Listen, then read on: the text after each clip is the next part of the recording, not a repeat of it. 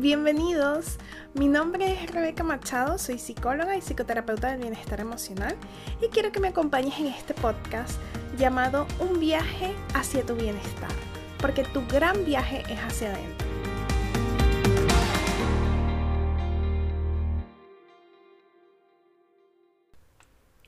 Hola, hola, ¿cómo están? Bienvenidos a esta segunda temporada del podcast Un viaje hacia tu bienestar.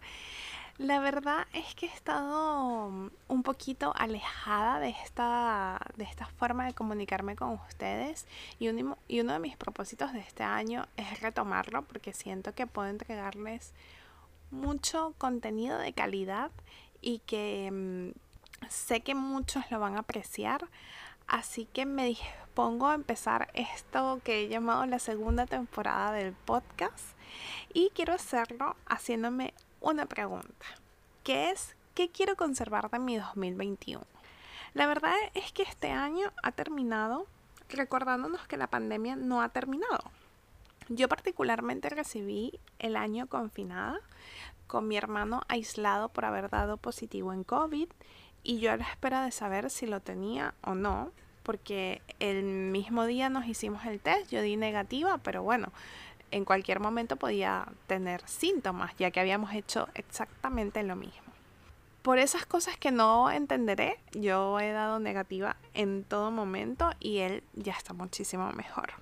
Pero todo esto y todos esos días, este, con, bueno, en casa, sin hacer mucho, me ha llevado a reflexionar a las cosas que yo he aprendido durante el año, lo que necesito seguir aprendiendo y aquello que quiero desaprender para volver a reaprender. Y me voy a explicar con todo esto. En el 2021 me propuse ser una persona más agradecida, a practicar constantemente la gratitud.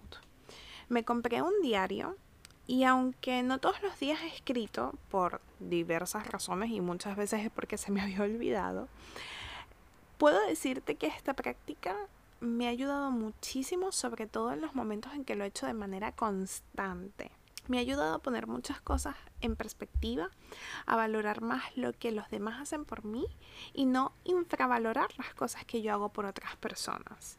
Y esto definitivamente es algo que quiero conservar. Lo segundo que quiero mantener durante este año son hábitos saludables. Y sí, puede sonar un poquito a cliché, pero sabes que si me sigues en las redes sociales, sabes mi lucha, sobre todo con el hecho de hacer ejercicio. Porque la verdad es que me cuesta bastante, me cuesta ponerme a hacer ejercicio, a ejercitarme, pero me he dado cuenta de que cuando empiezo a notar los resultados de hacerlo, soy muy feliz. Este final de año la verdad es que me he descuidado mucho, también por la lesión que tuve, pero lo bueno es que dije este año lo retomo porque la verdad me gusta mucho el tema de hacer ejercicio. Entonces ya me inscribí nuevamente en la app de ejercicio y estoy haciendo yoga Así que poco a poco y sin forzarlo mucho, estoy retomándolo, sabiendo sobre todo que para mí es importante tener salud. No tengo un objetivo específico para mm, ni de peso, ni de talla, ni nada por el estilo, sino sentir que tengo cada vez más salud. Y en cuanto a otros, otros hábitos saludables, este año quiero mejorar el tema del dormir. Yo les hablo mucho en redes sociales sobre todo de la importancia que tiene que podamos dormir y dormir bien, descansar. Y una de las cosas que quiero es dormir más temprano porque eh, normalmente yo me cuesto muy tarde y eso hace que no pueda dormir mis ocho horas completas, por lo que luego estoy muy cansada. Y entonces esto es como una, una rueda que nunca acaba. Si has escuchado el primer episodio de este podcast, sabes que los hábitos saludables son uno de los pilares del bienestar emocional. Y ahí te explicaba cómo el descanso es vital, es vital para que nos sintamos bien. Sí, porque me imagino que te ha pasado que aquel día que no has podido dormir bien y que eh, has descansado poco, estás mucho más gruñón, te sientes peor, sientes que no aguantas, aguantas muy poco lo que la gente te va a decir, ¿no? Y eso habla de la manera en la que estamos gestionando nuestras emociones. Por tanto, el descanso está muy relacionado con esto. De todas formas, te debo en otro episodio hablar mucho más a profundidad sobre el tema del sueño, porque además es todo un tema. En tercer lugar, quiero profundizar en mis relaciones sociales. Y por otro lado, conocer más gente. Entonces esto es como dos cosas al mismo tiempo, ¿no? Este 2021 me ha permitido profundizar las relaciones que he tenido. He conocido mucha gente linda, sobre todo en redes sociales, porque bueno, el hecho de no, no poder reunirnos en muchas oportunidades con las personas ha hecho que uno se comunique más a través de las redes. Y ha sido realmente increíble cómo cuando usamos estas herramientas para lo que están diseñadas podemos crear vínculos muy bonitos y sanos. Así que reflexionando un poco sobre este tema me di cuenta de que quiero tener eso mismo, pero en mi vida, digamos, offline. sí, siendo emigrante muchas veces nos cuesta ¿no? tener muchos más amigos y, o amigas con quienes quedar, pero es uno de mis propósitos, viene siendo uno de mis propósitos desde hace algún tiempo y quiero ejecutarlo, ¿no? El hecho de poder tener a alguien con quien tomarme un café, ir a cenar o simplemente caminar es algo que, que espero que este año pueda encontrar y cultivar. Y por supuesto seguir profundizando en esas relaciones eh, online que tanta alegría me han dado. En cuarto lugar, pero no menos importante, quiero seguir trabajando en mi equilibrio entre eh, el descanso y el trabajo, ¿sí? Entre el hecho de sentirme productiva y no sentir que estoy haciendo nada, ¿sí?